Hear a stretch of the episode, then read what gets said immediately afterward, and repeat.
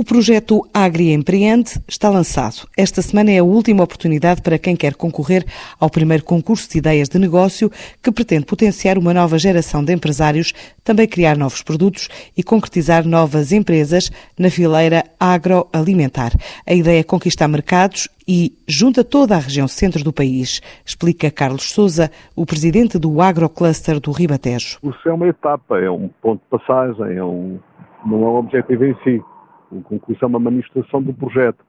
Ou seja, há um objetivo primeiro, que é criar, apoiar o empreendedor na área agroindustrial. Realmente vamos tentar que apareçam uh, ideias, uh, projetos, que de alguma maneira possam depois ser apoiados, como disse, de A a Z.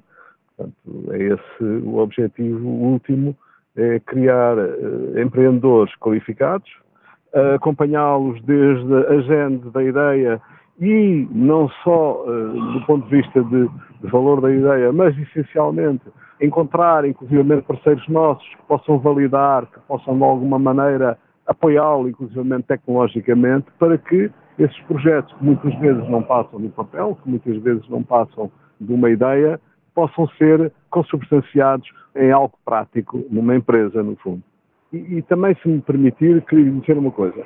Este é já um projeto que não se confina ao agrocluster. Nós entendemos que eh, a questão que se põe de fundo é uma questão de fileira, não é uma questão uh, unicamente de um território.